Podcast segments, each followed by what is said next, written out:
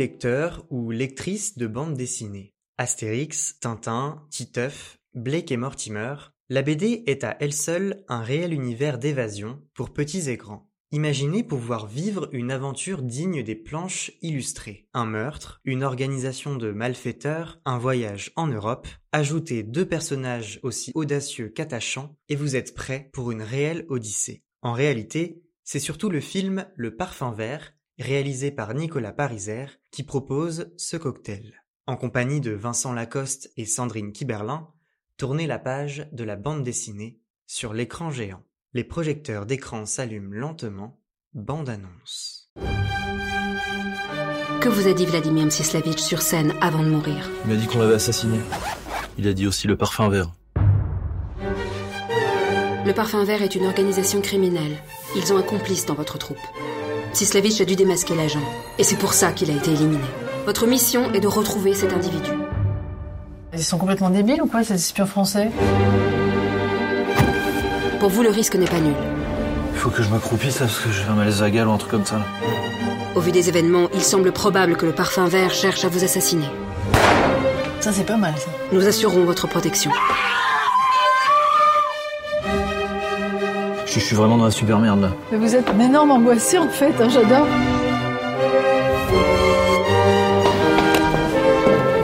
N'oubliez pas que l'agent du parfum vert peut être n'importe qui.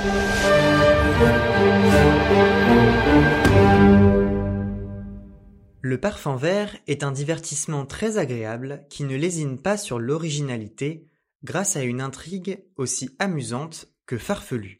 Pour le plaisir des yeux, Vincent Lacoste et Sandrine Kiberlin emmènent le spectateur vers des terrains qu'ils n'ont pas l'habitude de fouler.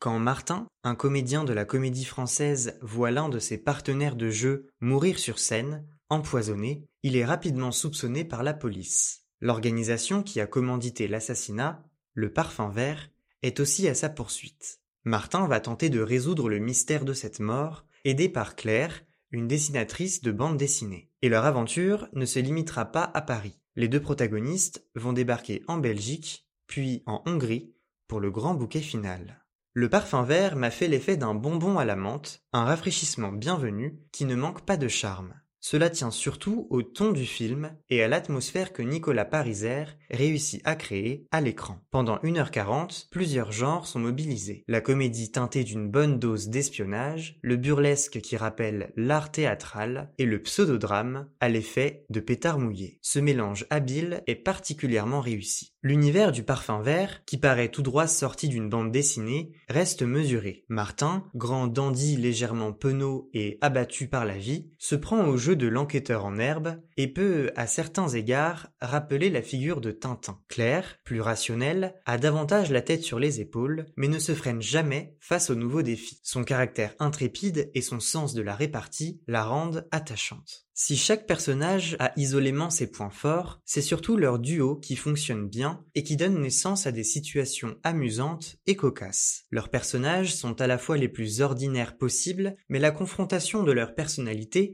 fait qu'on ne décroche pas de l'écran en dépit de certaines faiblesses du scénario. Du côté des acteurs, Sandrine Kiberlin et Vincent Lacoste, dans les rôles de Claire et Martin, sont globalement égaux à eux-mêmes et se montrent convaincants. Par moments, j'ai trouvé le jeu de Vincent Lacoste en deçà de celui de sa partenaire. Le rythme du film, assez soutenu, vient compenser ce point. L'histoire est prenante. Le parfum vert souffre toutefois de certaines incohérences et de quelques facilités scénaristiques, alors que des questions ne restent qu'à moitié expliquées. Les deux personnages, qui ne se connaissent pas au début du film, apprennent à se découvrir. Le film s'appuie beaucoup sur eux et sur leur relation qui se construit peu à peu. Et par moments, on aurait l'impression qu'ils se connaissent depuis des années. Vincent n'hésite pas à lier sa propre survie à celle de Claire, et la réciproque est aussi vraie. Le défaut sur la relation entre les deux personnages, c'est la direction bien trop prévisible qu'elle prend. On note sur ce point un manque d'originalité. Certains dialogues entre Claire et Martin sont plus intéressants que d'autres. Les deux scènes où ils sont à bord de train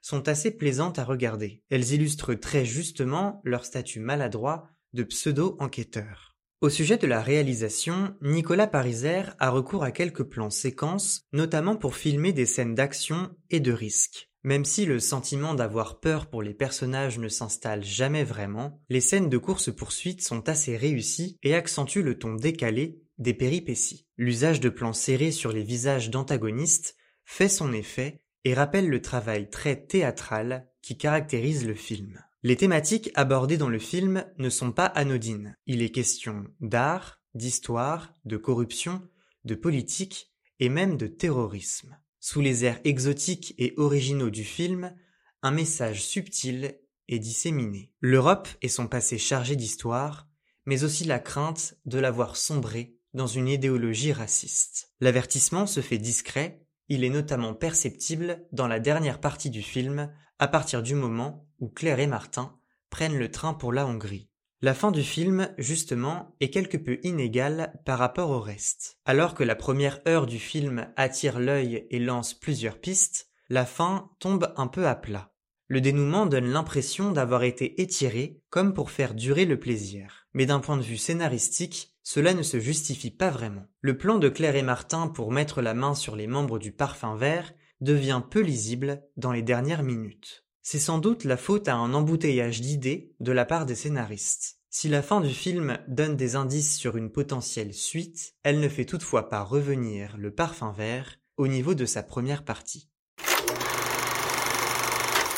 Le parfum vert est un film original qui dénote et plonge ses deux personnages principaux dans une aventure tout droit tirée d'une bande dessinée. Grâce à un binôme qui fonctionne bien à l'écran, le film décolle porté par des rebondissements cocasses et des dialogues souvent acérés. Le jeu de Sandrine Kiberlin et Vincent Lacoste n'y est pas étranger. Mêlant action, enquête et espionnage, la comédie suscite la curiosité, de même qu'une certaine jubilation pour une histoire jalonnée de surprises. Le dernier acte fait cependant moins d'effet.